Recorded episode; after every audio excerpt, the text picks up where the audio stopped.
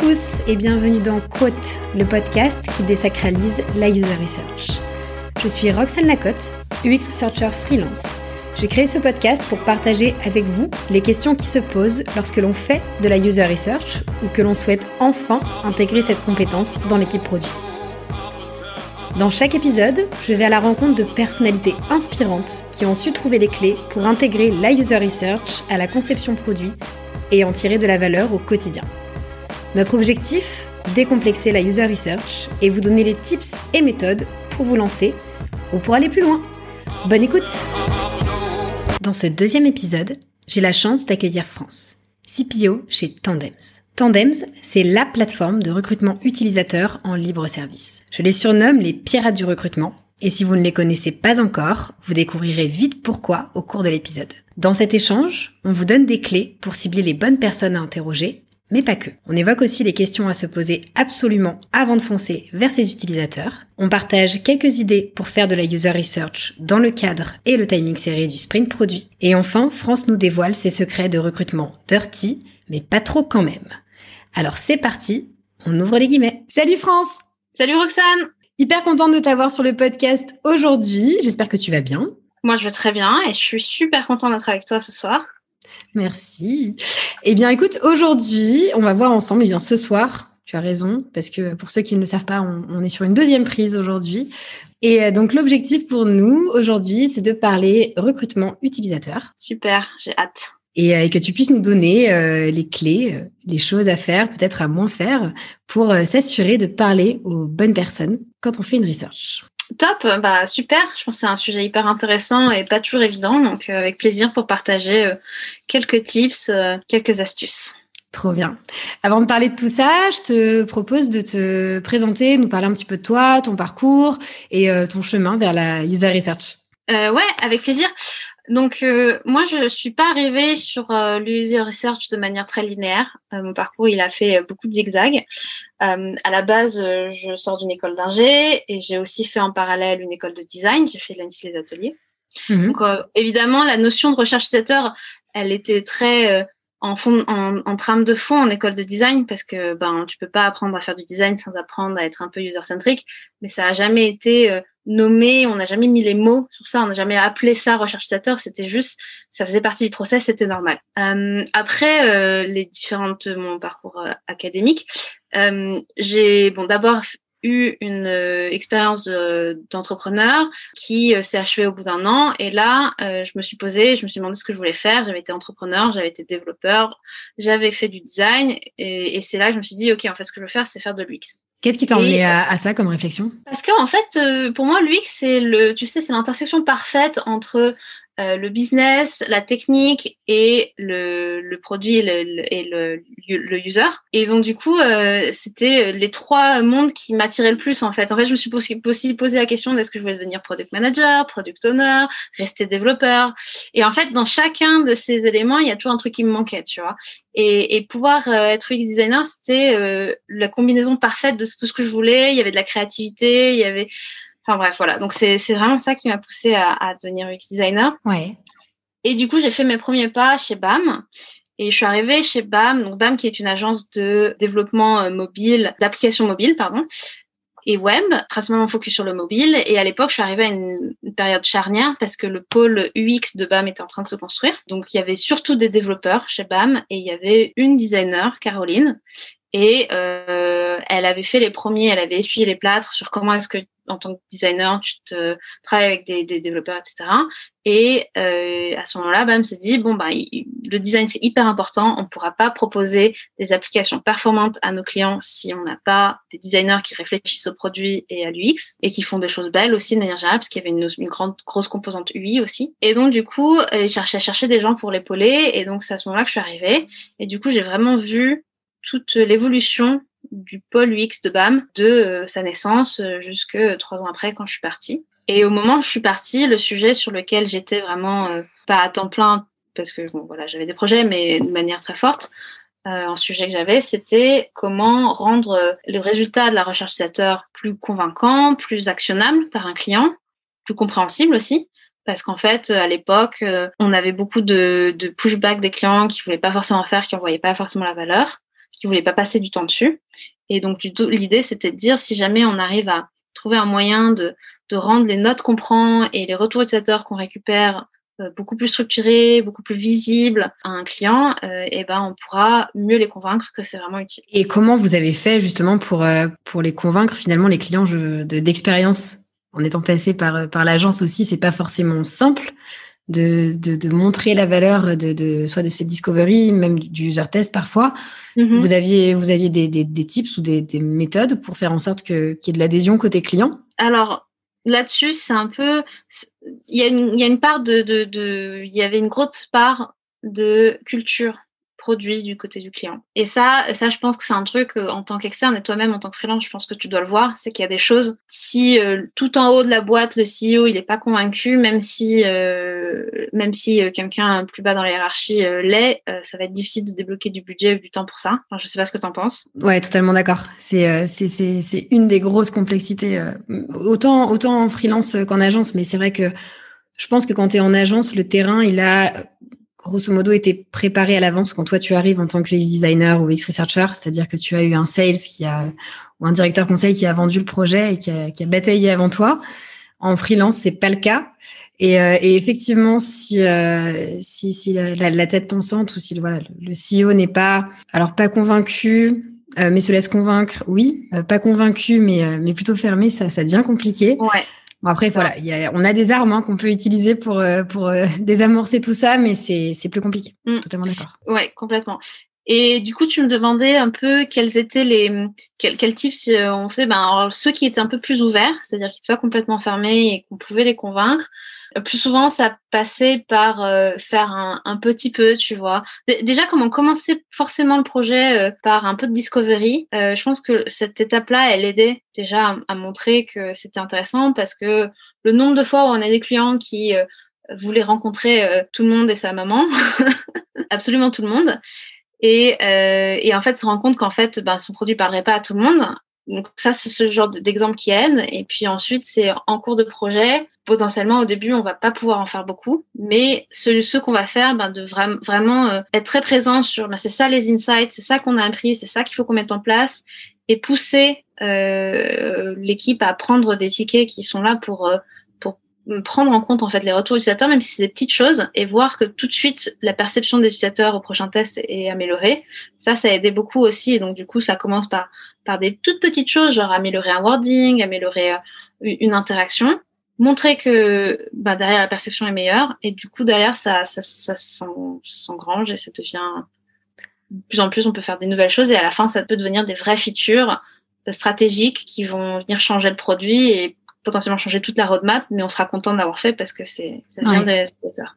Ouais, je suis d'accord avec toi et ça effectivement c'est même pas euh, exclusivement sur euh, sur des personnes qui travaillent en agence et qui ont besoin de ouais. dire de, de, pitcher euh, de pitcher la méthode ou, ou, des freelances comme moi. Je pense que ça s'applique aussi à des personnes qui ont l'envie de, de, de développer cette compétence en la research, en tout cas dans l'entreprise on peut très bien passer par des, des, des petites phases assez courtes et, et, et, communiquer fort sur ce qui a été fait et sur les insights et nourrir là-dessus et montrer que ça peut avoir de l'impact. Je pense que ça part de ça part de là et, et effectivement, euh, j'ai l'impression en tout cas et je sais pas ce que tu en penses que euh, par moment la, la research peut ne pas être perçue comme étant bénéfique et ça arrive souvent quand on garde sa petite recherche pour soi et qu'on la communique pas justement, et notamment aux bonnes personnes, pour montrer que euh, ça peut avoir de la, de la valeur, que ça peut aider à aller plus loin, que ça peut aider à structurer des roadmaps, voire à construire carrément mm. des roadmaps. Et, et, et, le partage et la communication euh, en fait euh, en fait tellement là-dedans. C'est euh, c'est ouais. un des axes hyper forts. Ouais.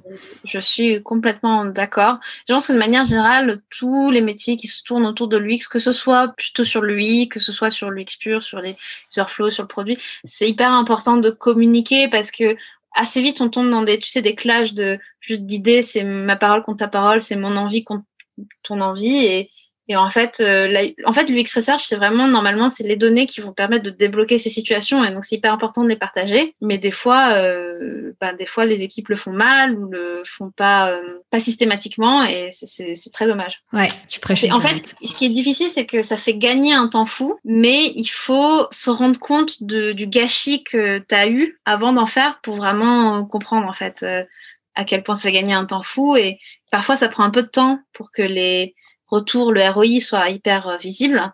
Et, je pense que c'est ce temps-là qui aujourd'hui difficilement, euh, je dirais, parfois c'est un peu dur de le compresser et en même temps euh, c'est nécessaire de passer par là et d'attendre d'avoir les retours. Et ouais, on est très pressé en fait aujourd'hui euh, dans le monde du produit. On est très pressé, donc on veut faire les choses vite et on se rend pas forcément compte de si on prenait peut-être un jour de recherche, on pourrait gagner un mois de travail et en fait on s'en rend pas compte parce qu'on veut pas prendre ce jour de recherche. Et tu vois quelque chose qui me marque, c'est que souvent on entend la research, ça prend trop de temps, on n'a pas le temps, mm. on, travaille en sprint, en deux semaines, on n'a pas le temps de faire toujours de, la discovery, de la recherche, etc.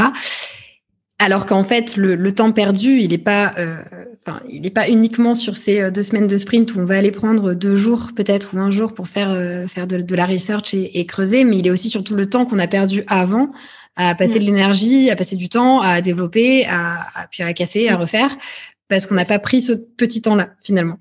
Donc euh, oui, tout ça, euh, tout ça, on le voit finalement sur le long terme et, euh, et, et c'est encore et, et, c'est ce qui est le plus dur hein, à, à, tuer quand on est quand on est user researcher ou ou, ou product designer ou, ou UX designer et qu'on fait de la research. C'est le c'est ce qui est le plus difficile à, à, à faire passer parce que sur le court terme, ça fait prendre un petit peu plus de temps. Et c'est ce qui reste beaucoup en tête encore aujourd'hui. Donc, ouais, ouais c'est ce qu'on va essayer de faire changer. Je suis complètement d'accord. On reste encore très focus sur euh, le coût court terme et on se rend pas assez compte du gain long terme.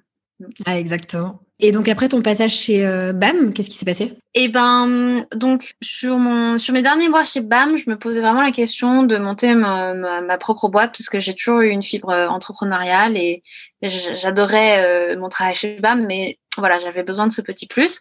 Et c'est aussi une période où j'ai rencontré des gens euh, avec qui euh, bah, ça passait très bien au niveau humain et tous les trois on avait envie d'entreprendre et donc du coup on s'est associés ensemble. Donc avec un, CTO et une CEO et du coup moi je, suis aujourd'hui CPO donc de Tandems. Tandems qui est ce projet de qu'on a monté euh, pour aider les entreprises à rencontrer plus facilement leurs utilisateurs.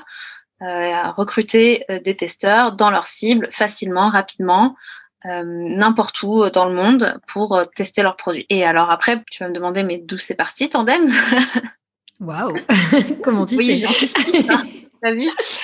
Euh, Et en fait, c'est assez rigolo parce que nous, notre modèle d'entrepreneuriat, ça, ça a été d'abord, on a constitué l'équipe, on savait qu'on voulait monter une boîte ensemble. Et ensuite, on a chacun mis sur la table des problèmes du quotidien, que ce soit dans le boulot ou en tant que personne de monsieur, enfin, personne de lambda, euh, voilà. Et donc on a on a brainstormé sur plein de sujets et on en a sorti trois, un sur le euh, sur le voyage, un sur la euh, user research et un sur l'administration française. Comment est-ce qu'on fait pour simplifier ces la gestion de ces documents et des démarches de l'administration. et en fait, donc on, on, a pris ces trois sujets et on est allé poser plein de questions à plein de personnes différentes pour savoir ok quels étaient les sujets des problèmes qu'ils rencontraient sur chacun de ces sujets. Et en fait, ce qui est ressorti, c'est que sur la user research, il y avait un vrai problème. À toutes les étapes du process, il y avait toujours un problème. Il y a plein de choses à faire. Et donc, c'est là qu'on s'est dit, OK, on va monter un projet dans le domaine de la user research. Le premier sujet qu'on a attaqué, c'était comment euh, bah, en fait, ça a un peu repris le travail que j'avais fait à, BAM. C'était euh, comment rendre euh, plus clair les retours qu'on pouvait avoir pour que l'analyse se fasse plus rapidement, plus simplement, et que derrière le partage de cette analyse se fasse pas de manière transparente avec euh, n'importe qui et que tout le monde puisse avoir accès à cette donnée et pour enlever un peu ces barrières qui peuvent exister entre UX researcher et euh, d'autres membres de l'équipe. Donc ça, c'est le premier truc qu'on a fait. On a, donc on avait notre, notre domaine, on avait une première idée et avant de développer quoi que ce soit, on est aussi allé poser plein de questions à plein de designers. On a un peu resserré, tu vois, le, notre, en fait, on a fait de la recherche utilisateur, hein, tout simplement, pour notre projet. Euh, et euh, en fait, on, leur parlait de voilà euh, comment tu fais pour analyser, comment tu fais pour retranscrire tes, ta recherche. C'est là, oui, il y a, c'est vrai, c'est encore un peu manuel, je le fais sur mon cahier, mais finalement ça me va parce qu'en fait, je me rends compte que c'est pas ça qui me bloque aujourd'hui. Ce qui me bloque, c'est de trouver les bonnes personnes avec qui le faire, parce que, ben en fait tu vas le faire euh, avec ton voisin de table ou tu vas le faire avec euh, ta sœur et, ta tante. Et puis euh, et puis après les ressources que tu vas avoir seront pas forcément pertinentes parce que le produit leur est pas forcément adapté. Ou parce qu'ils t'aiment bien donc ils vont te dire oui c'est trop bien ce que tu fais ma petite chérie bravo! Et toi es là oui mais alors du coup t'as pas vraiment répondu à ma question donc donc voilà. Et donc quand on s'est rendu compte que même si on leur parlait d'un autre problème qu'on avait pourtant identifié comme réel c'était ce problème-là qui ressortait beaucoup plus et de manière spontanée. Et on s'est dit, OK, bon, en fait, il y a un truc à faire là-dedans. Donc ça, c'était notre premier prix pivot. Ouais. et, euh, et ce qui s'est passé derrière, c'est qu'on a d'abord identifié que dans les entreprises, euh, les gens, ils voulaient parler à leurs propres utilisateurs et que la donnée de leurs propres utilisateurs, elle leur appartenait pas. Elle appartient à l'équipe, souvent, soit à l'équipe commerciale, soit à l'équipe marketing, soit à une équipe data, euh, CRM, voilà. C'est jamais l'équipe produit vraiment qui, qui l'a en main. Et donc, Mhm. du coup, ils sont dépendants d'eux pour aller dire, OK, j'ai besoin de, j'ai cette feature qui fonctionne pas, j'ai besoin de voir tous ceux qui l'ont utilisé et ceux qui sont partis euh, vite et ceux qui sont partis euh, après euh, trois interactions. Et euh, tu, parce que tu peux me sortir la donnée, me dire qui c'est, et comme ça je les contacte. Et alors euh, cela, euh, donc nous on avait identifié ça comme un frein pour en faire euh, plus souvent de la recherche utilisateur, et euh, donc on a Et, vous aviez, vous aviez identifié ça euh, comme un frein parce que ça prend du temps, donc ça ralentit le, le process ou parce que euh, juste c'est décourageant, c'est la data est pas accessible finalement? C'est euh, c'était quoi la problématique principale? Ouais, la problème, problématique principale, c'était le temps, en fait, que ça prenait. En fait, euh, nous, on, s'attaquait finalement à toute la partie organisation. Donc, tu avais trouvé la bonne, les bonnes personnes, euh, où est-ce qu'ils étaient, réussir à les contacter de manière efficace, de faire en sorte qu'ils répondent, et ensuite les booker pour que dans ton calendrier, ce soit euh, tout très clair, très précis, qui, qui est-ce que tu rencontres quand. Parce que avant ça, ben, effectivement, tu étais dépendant d'une autre équipe. Donc ça, ça prenait du temps. Euh, entre le moment où tu voulais faire ta recherche et le moment où tu la faisais vraiment, ça te prenait peut-être euh, une semaine le temps d'attendre l'export, tu vois, puisque c'est pas la première priorité de l'équipe, donc ils le font quand ils peuvent.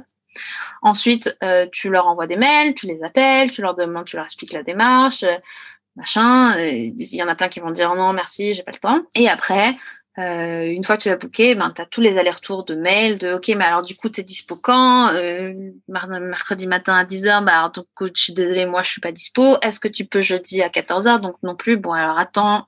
Tu vois, c'est plein de micmacs comme ça. Ouais. Et après, et après il valide, et après il valide, et après ah non en fait je dois aller chercher ma fille à l'école. Ok, c'est reparti. T'as forcément pas de backup donc de, de personnes en plus quand euh, quand tu fais ça tout seul parce que déjà en trouver euh, allez 6 8 c'est super donc euh, tu vas pas en recruter 4 5 en plus pour euh, au cas où. Ouais, je connais. Donc voilà, donc on s'était dit on va créer toute une suite d'outils qui vont euh, enlever toutes ces petites euh, ces petits obstacles et qui font que tu peux pas en faire facilement, pas en faire à la vitesse que tu veux. Surtout que l'enjeu premier aujourd'hui dans le produit digital c'est la vitesse. hein. On, a des sprints courts, on a des sprints d'une semaine, deux semaines, dépendant des équipes. Euh, euh, du coup, euh, devoir euh, caler ton rythme de recherche utilisateur sur ce rythme de sprint, de dev, c'est hyper dur. Si en plus tu es ralenti par toutes ces petites choses, c'est hyper décourageant, tu vois. Ouais. Et surtout c'est pas c'est pas là-dessus en, en règle générale. C'est pas sur euh, la, la phase de recrutement que euh, qu'on a une valeur ajoutée finalement en tant que researcher ou en tant que designer. C'est euh, c'est c'est un temps, faut se le dire tout de même qui est chronophage, qui est bah, qui, qui est chiant hein, à faire. Et euh, et de fait, si on sait que ça va être compliqué, on peut être vite découragé et se dire ok bah on skip euh, on skip la research pour euh, pour ce sprint et puis on verra euh, plus tard. Euh, parce que c'est un c'est un vrai c'est un vrai obstacle en termes de en termes de temps d'énergie passé alors qu'on a très clairement d'autres choses à faire surtout quand Ah on ouais, bosse ouais, sur le produit C'était exactement ça. Et donc du coup, on a sorti une bêta de ce premier produit qui permettait de euh, gérer en fait euh, ton pool d'utilisateurs pour facilement les contacter et facilement leur faire prendre des créneaux pour que tu plus trop besoin de t'occuper de cette partie-là. donc comme Alors, une communauté utilisateur un peu c'est ça ou euh, Ouais, c'était, c'est, en fait, oui, c'était une façon de créer sa propre communauté de, de testeurs, sollicitable euh, rapidement, euh, quelle que soit l'étude que tu voulais faire. ok Et euh, la bêta, on l'a lancée euh, en juin euh, 2020 et on n'a pas vraiment eu beaucoup de traction. Mais même si on n'avait pas beaucoup de traction là-dessus, on avait pas mal de gens qui venaient nous voir pour nous dire, mais est-ce que vous, vous pouvez nous juste nous aider à trouver ces personnes? Et donc du coup, c'est de là qu'est venu notre second pivot qu'on a fait en, en septembre 2020, qui était de dire, ok, les gens aujourd'hui, euh, certes, c'est compliqué de faire la recherche utilisateur en interne avec leurs propres utilisateurs, mais on a clairement le sentiment que c'est pas le plus gros problème, alors qu'on a de la demande de gens qui veulent faire du recrutement, euh, externaliser leur recru- recrutement. Donc pourquoi pas faire ça? Et donc du coup, depuis septembre, aujourd'hui, ce qu'on fait, c'est qu'on met en relation des entreprises avec des participants qui veulent faire des tester des produits. Et euh, en fait, notre objectif, c'est un peu de renouer ce dialogue et de s'assurer que les, les, entreprises vont rencontrer des personnes dans leur cible rapidement et récupérer des insights intéressants et actionnables pour leurs produits. Et euh, les participants, ce qu'ils récupèrent, ben, c'est d'une part la possibilité de voir en avant-première des nouvelles choses, découvrir des nouveaux produits et donner leur avis et se sentir écouté en tant que consommateur, tout simplement. Et euh, en plus de ça, une petite contrepartie, euh, une petite rémunération euh, pour leur temps simplement. Donc, ce que je te propose maintenant, c'est qu'on euh, déroule ensemble les, euh, bah, un petit peu comme, comme si on était sur un, projet de recrutement. Donc, on va dérouler ça par étapes pour voir un petit peu quels sont les, euh, bah, les, ouais, les, les, grands jalons et les grandes questions qu'il faut qu'on se pose ou les écueils dans lesquels il ne faut pas qu'on tombe. Avant de démarrer un, un recrutement utilisateur, qu'est-ce qu'on fait? C'est quoi les questions qu'on se pose? La première question qu'il faut se poser, c'est euh, qu'est-ce que je veux apprendre en fait? C'est quoi mon objectif? Ça, c'est hyper important parce qu'en fait, si on ne pose pas les bonnes questions, on n'aura pas les bonnes réponses. Et typiquement, une mauvaise question à se poser, c'est euh, qu'est-ce qu'est-ce qui marche? Enfin, tu vois, c'est des trucs très vagues et, et très euh, très peu précis. Tout ce qui est euh, oh ben j'ai juste envie de voir euh, ce que les gens aiment ou aiment pas. Ouais, mais concrètement, toi, qu'est-ce que tu penses que les gens aiment ou aiment pas? Enfin, de toute façon, à partir du moment où on est quelqu'un qui travaille sur un produit ou qu'on est quelqu'un qui est chef d'entreprise, on, a forcément des hypothèses. Personne ne, commence à réfléchir sur un sujet ou un projet ou un produit sans avoir un minimum, tu vois, d'intuition et d'hypothèse. Donc du coup, l'idée, c'est faut, faut mettre euh, à plat ses intuitions. Ne pas juste dire euh, qu'est-ce que tu penses de mon produit? Ça, c'est une très mauvaise question à poser et, quelque chose qui n'apprend rien en soi. par contre, être plus précis sur ses objectifs. Est-ce que, enfin moi, mon objectif en tant que marque, par exemple, c'est d'être rassurant, expert et euh, bon, déjà rassurant, expert, on va partir là-dessus. Bon, alors du coup, est-ce que les utilisateurs, quand ils arrivent sur mon site, le message que le site leur envoie est que on est expert. Est-ce que quand ils s'inscrivent, on les rassure? Tu vois, ça c'est des questions précises et qui ont du sens. Comment aussi, ça c'est des questions qui ont du sens. Euh, surtout en exploratoire, quand on se dit, euh, disons qu'on se pose une question. Bah, par exemple, je vais prendre l'exemple de Tandems, mais quand on s'est lancé sur la notion de la user research, on s'est pas juste dit bon bah on va poser à des UX euh, designers juste c'est quoi tes problèmes en user research? C'est pas que ce soit pas une question intéressante mais c'est juste trop vague et, c'est pas forcément ce que nous on va apprendre. Nous ce qu'on va apprendre vraiment c'est comment est-ce que les gens font de la user research? Parce que derrière c'est en sachant comment qu'on va comprendre où est-ce qu'il y a des, des, leviers, des bras de levier euh, sur lesquels on peut actionner. Quoi. Donc toi, si je comprends bien, l'idée c'est de se dire euh, on pose à plat les hypothèses, on pose à plat dans nos intuitions, on détermine nos comment, comment euh, en tout cas des, des, questions assez précises qu'on se pose et que de fait on pourrait aller poser. Et c'est la base qui fait qu'on arrive à ensuite trouver les bonnes personnes à cibler ou... Pour avoir des bonnes réponses, faut non seulement avoir la bonne question, mais il faut la poser à la bonne, à la bonne personne. Parce que tu vas avoir une très bonne question, tu la poses à une, question, à une personne qui n'a aucune idée de quoi tu parles, et ben la réponse que tu vas avoir ne sera pas utile. C'est exactement ça en recherche utilisateur. C'est une bonne recherche utilisateur, c'est un mix de j'ai déterminé mes bonnes hypothèses et aussi j'ai déterminé la bonne personne à qui la poser. Et donc, en fait, une fois que tu as déterminé tes hypothèses, derrière, l'idée, c'est de créer un peu ce profil de la personne que tu veux rencontrer pour lui poser ces questions. Pour déterminer un profil, en fait, il y a, y, a, y a, moi, je trouve trois aspects fondamentaux. Tu as l'aspect démographique, et ça, c'est l'aspect euh, auquel tout le monde pense et auquel beaucoup de gens s'arrêtent, alors qu'en fait c'est pas du tout euh, suffisant. C'est juste utile parce que dans certains cas, euh, effectivement, ta démographie, enfin ton, ton, ton, ton comment tes hypothèses, elles sont influencées par la démographie. Euh, un exemple que je peux te donner, c'est si euh, si tu fais euh, une application pour les femmes enceintes, on va dire, et que tu cherches à, à comprendre comment ça se passe l'onboarding de ces femmes enceintes, et eh ben en fait tu vas pas aller poser la question à des femmes qui ont eu leurs enfants il y a longtemps et qui se souviennent plus de ce que c'était que d'être enceinte. Ouais. Tu vas pas forcément poser la question au papa, mais tu peux si tu dis que c'est intéressant parce que tu veux apporter cette, cette marque euh, du, euh, du couple parental, voilà, ou papa ou partenaire, hein, forcément, pas forcément que, que des hommes. Et euh, après, tu vas aussi te poser la question, tu par exemple, si ton application existe déjà et que tu te rends compte qu'en fait c'est que des femmes au troisième trimestre qui s'inscrivent, vouloir essayer de comprendre pourquoi est-ce que femmes avant ne s'inscrivent pas, pour ça, bah, vouloir rencontrer des femmes, euh, voilà. Donc ça c'est des données un peu plus démographiques, tu vois, qui, qui vont influencer sur, sur, sur ton recrutement. Mais une fois que ça c'est fait, c'est pas du tout l'essentiel parce que derrière l'essentiel, ça va être le comportement. Donc la deuxième donnée fondamentale, c'est les données comportement, comportementales. Et euh, ça, il faut le définir. Euh, tu peux le faire soit en termes de concrètement sur une application que tu as, qu'est-ce que qu'est-ce qu'est-ce qui se passe? Est-ce que est-ce que tu veux euh, disons que tu veux tester une feature, tu veux voir si ta feature elle règle un problème que tu pensais qu'elle réglerait, et ben tu vas forcément aller chercher des gens qui ont utilisé la feature pour savoir s'ils l'ont utilisée dans l'objectif que toi tu t'étais dit qu'il utiliserait. Bon, c'est un peu vague ce que je dis, je vais essayer de trouver un exemple. Bah, par exemple sur Tandems, hein, tout simplement, euh, nous on a une feature de ajouter un questionnaire de, screen, de screening qui permet de poser des questions à des gens que tu vas recruter. Et euh, nous on était parti sur euh, si tu vas poser tes questions, c'est que forcément tu veux derrière vérifier les profils avant de les inviter. On s'est rendu compte plus récemment, c'était j'ai pas fait ça sous forme de recherche utilisateur euh, vraiment très précise, hein, mais c'est quelque chose que je me suis rendu compte en discutant avec des utilisateurs que euh, des fois ils font ça juste pour compléter un profil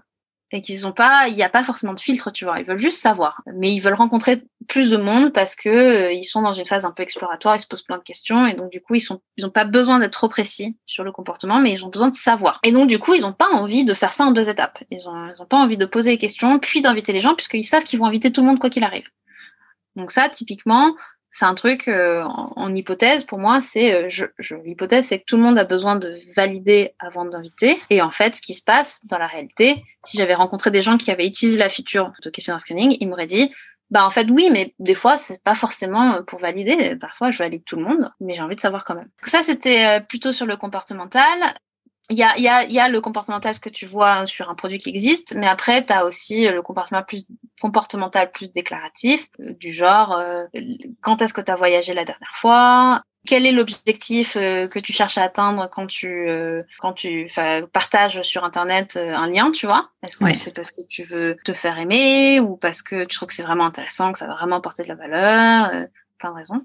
Donc voilà, ça peut être du comportemental déclaré par l'utilisateur en fonction de ce que lui il pense que ce qui, pourquoi il fait les choses. Et à la fin, ça c'est plus rare, euh, on l'utilise pas toujours, mais ça peut être intéressant, notamment quand tu fais des tests plus euh, sur de l'interface ou sur du de l'image de marque, des données plus émotionnelles. Est-ce que c'est quand la fois que vous avez eu une mauvaise expérience avec nous? Qu'est-ce que qu'est-ce que vous détestez le plus euh, chez euh, tel concurrent? Tout ça, c'est des données émotionnelles qui sont très difficiles à obtenir en fait au sein d'un produit. Bon, il y a les avis bien sûr, c'est toujours possible, mais mais c'est plus c'est difficile euh, par exemple euh, de savoir euh, si tu veux rencontrer les gens qui partent d'une page c'est difficile de savoir pourquoi. Ça peut être qu'ils sont contents parce qu'ils ont trouvé ce qu'ils veulent et ça peut être qu'ils sont hyper frustrés parce qu'ils ont rien compris de ta page et ils sont partis chez Swile par exemple on a essayé de, de recruter des personnes qui avaient churn. en tout cas qui avaient arrêté d'utiliser d'utiliser le produit. En tout cas une feature une feature en particulier. Et ça a été hyper compliqué de trouver des personnes qui avaient arrêté parce que ils, ils aimaient plus ou que ça convenait pas. Parce que comment tu détermines un churn Déjà, c'est quelqu'un qui n'a pas utilisé pendant, par exemple, trois mois. Mm. Peut-être que la personne euh, n'est pas euh, n'a pas eu à l'utiliser, a utilisé autre chose, mais n'a pas pour autant euh, eu une expérience défavorable, déterminante, qui fait qu'elle a qu'elle a arrêté. Et donc, ouais, effectivement, c'est hyper compliqué, je trouve, de, de trouver des personnes avec qui échanger, qui ont eu un problème, par exemple, avec, euh, avec le produit, une expérience qui soit qui soit pas bonne et qui soit, en plus de ça, dispo pour en parler.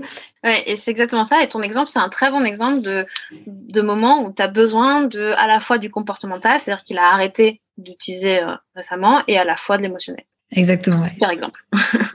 Donc, du coup, critères démographiques, ouais. critères comportementaux, donc soit sur le produit, euh, soit déclaratif et émotionnel. Donc ça, c'est les, les, les, quatre types de critères qui qu'il faut idéalement qu'on puisse avoir en tête quand on souhaite s'adresser à la bonne personne, aux bonnes personnes. Exactement. Et avec ça, normalement, tu as assez d'informations pour commencer à établir une stratégie de, de recrutement. Ok.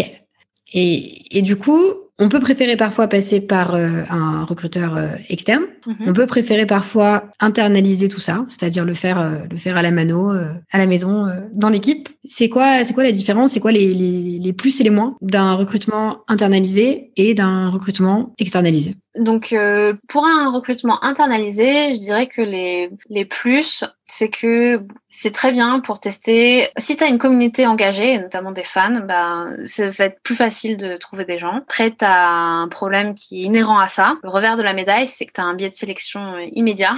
c'est que tu vas parler qu'à des fans. Et que, comme tu le disais, des fois, tu as envie de comprendre ce qui se marche pas et que c'est pas les fans qui vont te dire ça.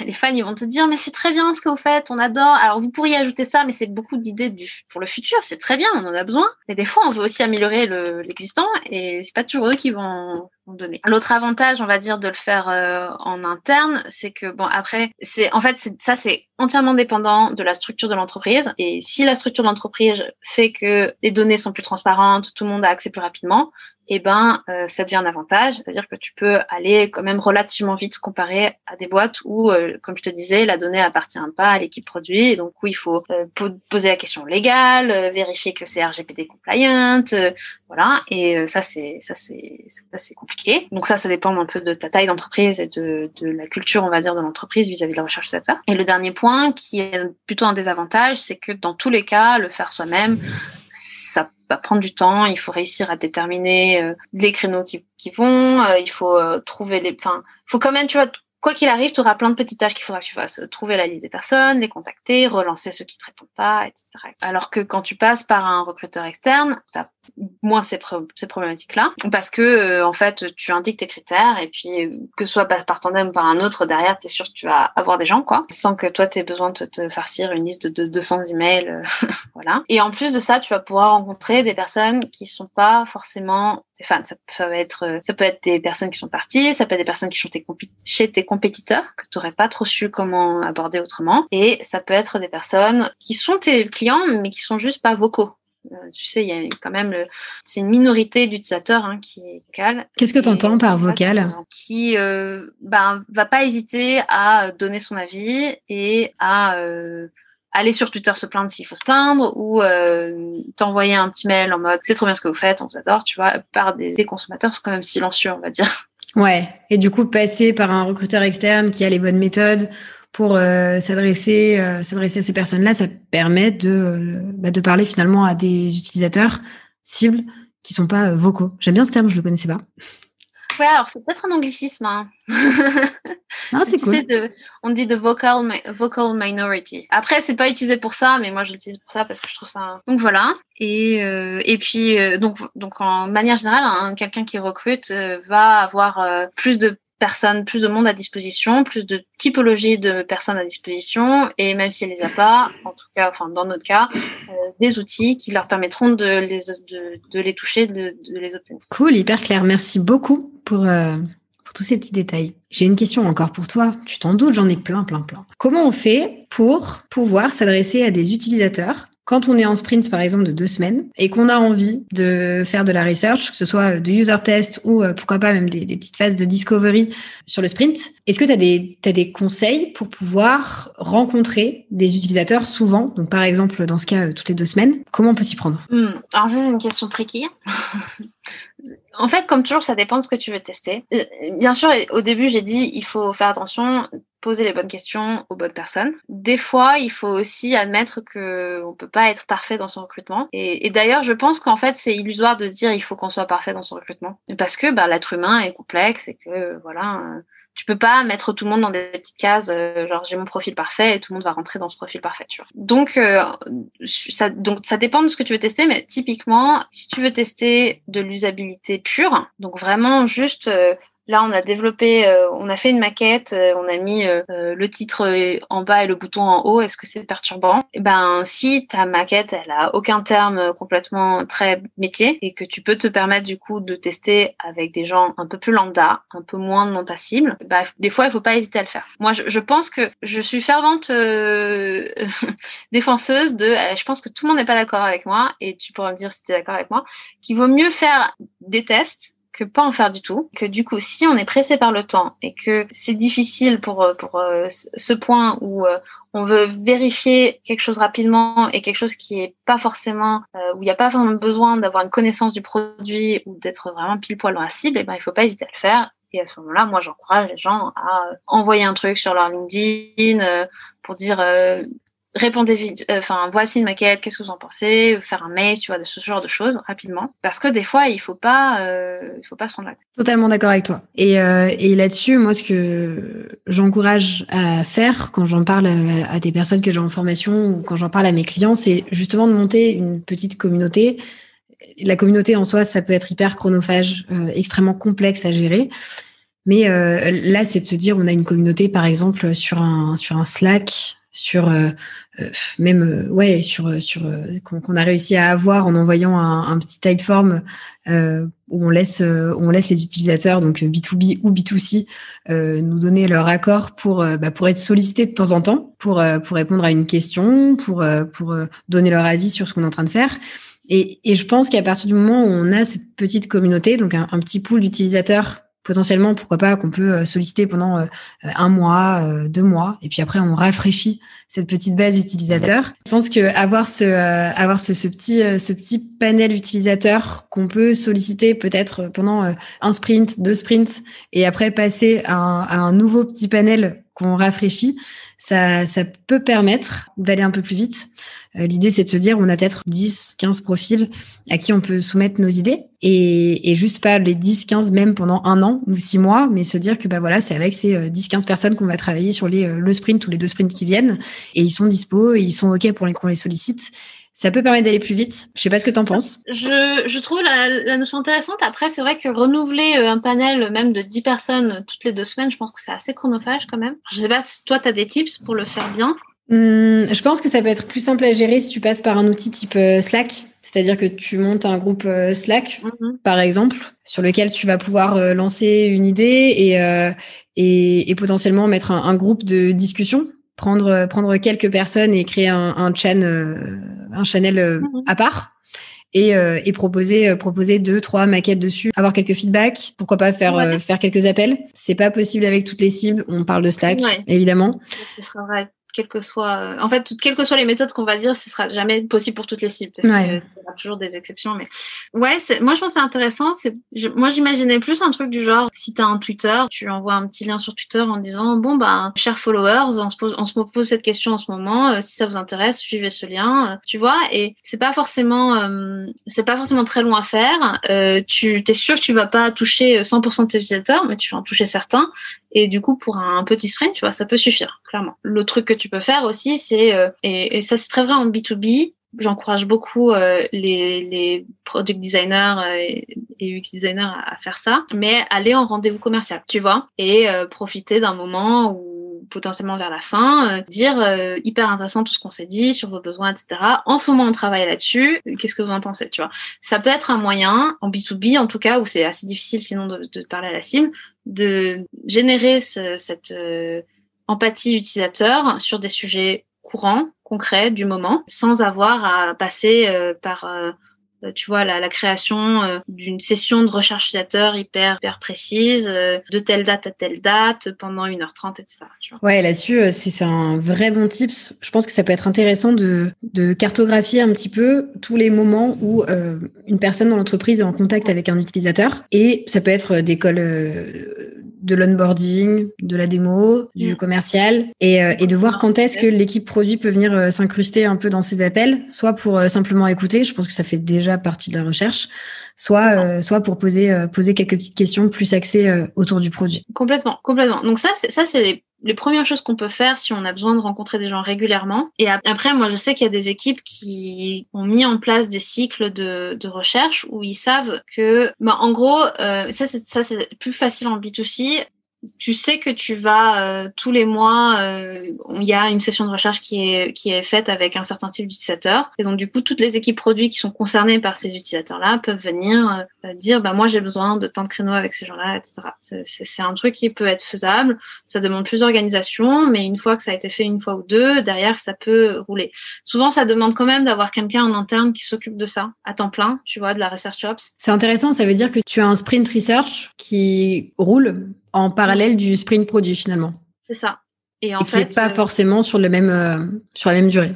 Exactement. Tu peux dire que en fait, tu sais qu'il y a tant de sprints produits qui vont commencer telle date, et donc du coup, tu as un mois de recherche, de research avant fait par des gens qui, sont, qui font juste le sprint research, pendant que en parallèle, les précédents sprints produits se, se, font et qui sont là pour préparer les prochains sprints produits. Et euh, en fait, je pense qu'il faut il faut mettre les efforts de recherche euh, là où c'est important. Donc, tu fais un truc structuré pour les trucs stratégiques, tu fais un truc euh, semi-structuré pour une, par exemple, une grosse feature que tu vas que tu vas launch et que tu veux tester bien avant de la launch la lancer. Et puis après, euh, pour tous les trucs plus annexes, et eh ben des petites plus petites choses que tu fais euh, où tu te permets d'être un d'être un peu moins, euh, tu vois, by the book, mais où au moins ça te permet d'avancer. Cool. Merci beaucoup.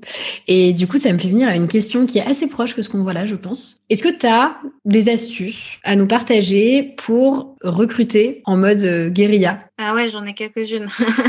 Après, donc, quand tu le dis en mode guérilla, tu entends euh, comme dans la rue, comme en vrai guérilla testing, ou juste de manière générale, genre en mode un peu dirty, un peu. Euh, un peu dirty. ouais, sur du dirty, surtout sur du dirty en ligne, j'en ai un peu. le truc, euh, en fait, aux États-Unis, ils font beaucoup ça, tu sais, ils postent sur Craigslist. En France, il n'y a pas Craigslist. Et du coup, nous, on a testé euh, recruter sur Le Bon Coin, tu vois. Ah Et c'est un peu tricky parce que, et c'est normal, hein, tous les sites d'annonces comme ça, ils ont des, des règles d'utilisation. Et du coup, il faut tourner le truc de sorte à ce que ce soit accepté par la modération. Mais c'est possible, et nous, on l'a déjà fait. Et on a aussi sur du, fait... Euh, sur du B2C, du coup, je suppose. Sur du B2C, pour Ok. Euh, L'autre truc qu'on a, qu'on a fait aussi, c'était pareil sur Le Bon Coin, mais cette fois, plutôt que de poster un truc en mode euh, venez tester avec nous », de trouver des gens qui vendent des produits, tu vois, qui savent des produits qui sont similaires à ceux qu'on cherche. Tu vois, par exemple, nous, on cherchait des gens qui utilisaient certaines voitures, certaines des voitures électriques. qu'on allait chercher des gens qui vendaient des voitures électriques sur Le Bon Coin, et on leur envoyait un petit message en disant « Bon, on est désolé, on n'est pas là pour acheter votre voiture électrique, mais si par hasard ça vous intéresse de faire un test pour pour des gens qui ont des voitures électriques, écoutez, euh, voilà, ça se passe comme ci, ça se passe comme ça, tu vois. Et après, hyper important, toujours être hyper respectueux, pas insistant. Si les gens te disent non, je suis désolée, je veux juste vendre ma voiture, laissez-moi tranquille. Euh, évidemment, pas de problème. Il faut pas du tout donner l'impression qu'on est là pour euh, pour forcer la main à quelqu'un. De toute façon, c'est des moyens un peu détournés hein, de d'aborder des gens, mais on a déjà aussi une fois, on faisait un projet sur où on, on, voulait comprendre un peu les gens qui cherchent des emplois, comment ça se passait pour eux. Et donc du coup, on a posté une, une annonce d'emploi où on était très transparent c'était dans un espace annonce d'emploi, mais nous on disait on cherche à rencontrer des gens qui sont en recherche d'emploi, postuler euh, à travers ce lien, tu vois. Et en fait, ça a vraiment permis d'attirer des gens qui étaient en cours de recherche. C'est vraiment des, des petits des petits tips, tu vois, pour essayer de trouver. En fait, c'est le même truc que la guérilla. Hein. C'est essayer de trouver des gens, euh, les gens là où tu sais que tu vas les avoir, là où tu sais qu'ils vont. Vous êtes les pirates du recrutement. J'adore. C'est trop intéressant. Mais oui, je suis d'accord avec toi. Et en fait, il y, a plein de méthodes auxquelles on pense pas. Et, notamment en B2B, moi, j'entends souvent, ah non, mais mes clients, euh, euh, voilà, je peux pas, ma cible, elle est inatteignable. Ouais, bah si, il y a des moyens de le faire. Et euh, je pense à, un moment donné, on voulait recruter des, personnes qui font partie des RSE. Et, et la stratégie qu'on s'était donnée, c'était de se dire, ah, mais il y a, peut-être des, des, groupes LinkedIn ou des groupes Facebook où on peut trouver. Mais on en avait parlé ensemble d'ailleurs, il me semble, non? Oui, oui, oui, on, avait parlé, on en avait parlé ensemble. Ouais, ouais. Et je trouve ça génial parce que oui, en fait, on n'est jamais bloqué. Ces, ces personnes-là sont des, sont des êtres humains qui, euh, qui, qui, font des choses sur la toile et il y a moyen de, de les récupérer justement. C'est hyper intéressant parce que je pense qu'il faut, il faut se poser la question d'où est-ce qu'on peut les trouver pour, euh, bah pour finalement euh, y avoir accès, je pense, relativement simplement. Après, c'est une, une manière de réussir à les motiver. Et d'ailleurs, toi, pour, pour motiver un, un participant, tu as des conseils là-dessus? Quand on, ça y est, on sait qui on veut toucher. Tu as des conseils pour réussir à les motiver, ces personnes, à participer? Euh, yes, carrément. Mais avant ça, je veux juste revenir sur un truc hyper intéressant que tu disais sur les groupes LinkedIn, groupes Facebook. C'est vrai, c'est des très bonnes sources parce que tu, tu sais que les gens qui sont là, ils sont centrés autour d'un intérêt. Donc, a priori, si tu les cibles, c'est bon. Un truc hyper important, par contre, euh, c'est qu'il faut faire attention parce que tous ces groupes, ils ont souvent des, des clauses et il y a des groupes pour lesquels c'est pas autorisé de, entre guillemets, démarcher pour faire des études. C'est important de lire les règles. Dans tous les cas, la recherche d'intérêt, c'est hyper important d'être respectueux des personnes. Donc, du coup, si la règle, c'est euh, vous avez pas le droit de faire ça, de le faire ou de demander l'autorisation à la modération avant de le faire. Je pense que c'est hyper important. Euh, voilà, je, tenais à le préciser parce que ouais, très bon point. Très, on peut dire euh, on va un peu vite. Ah ouais, je trouve un groupe trop bien, je poste et en fait pas se rendre compte que que c'est pas bien reçu et en fait c'est contre-productif de toute façon. Et sinon, du coup, tu poses la question de comment motiver les gens. Alors il y a des études qui ont été faites sur ce qui motive les gens à participer à des études et il y a beaucoup de choses, mais en fait finalement le monétaire marche bien. Alors je disais comme ça parce qu'on me pose beaucoup la question oui mais tu payes les gens pour participer, ils sont biaisés, ils vont forcer, ils viennent là que pour l'argent et tout. Et en fait, c'est pas forcément vrai. C'est un incentive, c'est pas. Euh, je trouve c'est juste ça attire attention et ça montre que ok, c'est un truc sérieux en fait. Le fait, le fait de dire on est prêt à payer des gens pour les remercier de leur temps, ça, ça montre qu'il y a un respect aussi de la personne en face. Et que c'est pas juste bon ben votre avis euh, nous importe peu, mais bon si vous voulez le donner, allez-y donnez-le, tu vois. Donc en fait, le, le, meilleur moyen pour euh, incentiver les gens, ça reste de montrer qu'on respecte leur temps à travers euh, une, une, rémunération monétaire. Après, c'est pas forcément monétaire pur, ça n'a pas besoin d'être un virement bancaire, ça peut être un chèque cadeau, ça peut être un bon de réduction, ça peut être un cadeau, ce genre de choses. Je suis d'accord avec toi et ça ça fait bien la boucle avec ce que Mathilde nous dit dans le premier épisode. Elle dit une phrase qui est, qui est très juste. Le, temps que nous donne un utilisateur, c'est un cadeau. Il faut bien l'utiliser. Et je trouve ça vrai, mais il, faut tellement récompenser, en tout cas remercier pour ce temps. Cette personne nous aide finalement à aller plus loin, plus fort sur le produit et, et ça doit pas, selon moi, non plus être gratuit. Je sais que plus souvent, on dédommage pas sur du B2B. Les boîtes sont moins à l'aise de le faire. Mais en tout cas, ouais, effectivement, sur du B2C, j'ai jamais réussi à faire une étude. En tout cas, je, me suis jamais posé la question de faire une étude sans, euh, sans, sans incentive au final. On va résumer tout ça. Si je te demande, les doux et les don'ts du recrutement, qu'est-ce que c'est? D'accord. Alors, don't, euh, il faut pas recruter sans avoir déjà posé ses hypothèses. Hyper important. Ça sert à rien de, de, de faire tout un profil si on ne sait pas pourquoi on teste. De pas être surprécis sur sa cible aussi. Euh, moi, j'ai déjà eu des clients qui sont venus me voir. Alors, du coup, j'ai besoin de 12 personnes, dont deux comme ci, deux comme ça, trois comme ça. Mais dans les trois, un qui est comme ça. Et en fait, au bout d'un moment, euh, ça n'a plus beaucoup de sens, en fait, d'être aussi précis. Soit c'est que tu as trop d'hypothèses, et dans ce cas-là, priorise, prends une hypothèse plus importante et fais une vraie recherche sur cette hypothèse. Soit tu es en train de soit es en train de te dire euh, je me pose plein de questions sur plein de gens différents. Bah en fait, fais fais une étude plus longue mais prends le temps de rencontrer plus de personnes parce que si si si tu as besoin de rencontrer 30 utilisateurs parce que tu en as 6 comme ci, 6 comme ci, ça ça ça a plus de sens mais c'est 30 utilisateurs, il faut se rendre compte que ça prend du temps. Euh, d'où respecter l'utilisateur. Donc respecter l'utilisateur, ça passe par la transparence et par euh, la rémunération. Et ça peut être un petit truc hein. ça peut être surtout pour du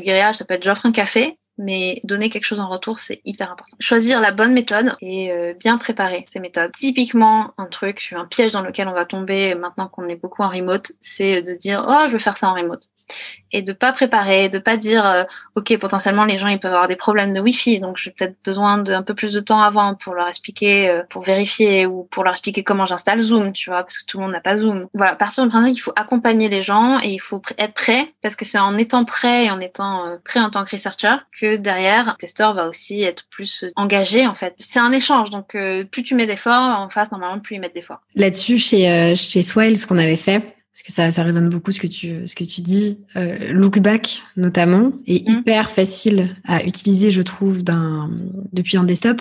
Mm-hmm. Mais beaucoup moins côté euh, participant sur mobile. Mm. Euh, télécharger l'app, cliquer sur le lien depuis le mail, ça renvoie sur l'app, renseigner son prénom, etc., etc. Et on avait fait une notice. On avait envoyé dans un, dans un email une notice d'utilisation. Si je me connecte depuis un iOS sur euh, Lookback, comment je m'y prends, si je me connaisse depuis un Android, comment je m'y prends? Et du coup, cette petite notice, ça permet, euh, oui, de mettre, euh, de mettre un pied à l'étrier au participant et pas juste de lui dire, oh bah, débrouille-toi, euh, on se retrouve, on se retrouve à telle heure. Et je trouve ça cool, dans le cadre remote, bah, déjà de poser la question aux participants au préalable, quel est l'outil que vous préférez utiliser pour qu'on puisse se parler? Est-ce que c'est Meet? Est-ce que c'est Zoom? Est-ce que vous voulez vous-même m'envoyer une invitation? C'est que ça, je le fais beaucoup en, en B2B. Est-ce que vous préférez mmh. m'envoyer une invitation? Et, et, si on passe par un outil de, bah, de partage d'écran type euh, lookback, dans ces cas-là, euh, ouais, partager une notice avec. Je pense que c'est toujours mm. plus stable, plus facile à vivre côté participant. Mm, je suis complètement d'accord. Et il y a un truc, je sais pas si c'est un do ou un don't, mais c'est un conseil que je donne comme, comme en face, on a, enfin encore une fois, hein, c'est l'humain, comme en face, on a des êtres humains, et ben on va tomber sur des gens qui euh, sont euh, moins dans la cible qu'on le croyait parce qu'ils sont mal répondus ou qui sont moins bavards et qui font dire moins de choses. Et on va se rendre compte à la fin de les avoir vus qu'en fait, on a reçu moins d'informations qu'on aurait espéré. Bah ça, c'est normal en fait. On peut pas s'attendre à ce que tout le monde soit hyper bavard. Enfin, les gens sont pas pareils et c'est pas une perte de temps en fait. Ne pas le considérer comme une perte de temps. Moi, je, je c'est pas forcément des clients, mais des gens que j'ai rencontrés qui me disent non mais de toute façon j'ai perdu mon temps avec lui parce qu'en fait il était pas du tout dans la cible c'est pas grave, ça reste une personne qui t'a partagé son avis. Est-ce qu'il y a vraiment rien à prendre dans ce qu'elle t'a dit? Il y a peut-être moins de choses, mais il y a jamais rien à prendre, tu vois.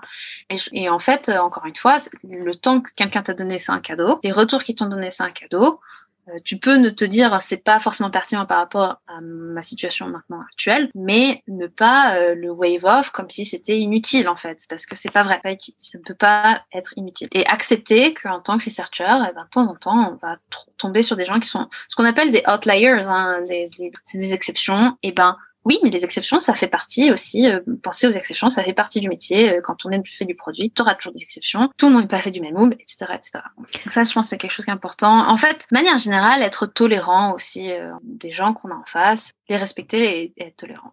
Merci beaucoup pour pour tous tes conseils. En tout cas, France, c'est c'est trop chouette. Je pense qu'on a fait le tour de, de pas mal de choses. On est parti sur des endroits hyper intéressants, je pense. Donc oui, on n'était pas full recrutement, mais c'est pas grave faut être tolérant. Voilà. C'est ce qu'on va dire. en tout cas, merci beaucoup, beaucoup, France, pour ton temps. Je suis super contente de t'avoir eu sur cet épisode.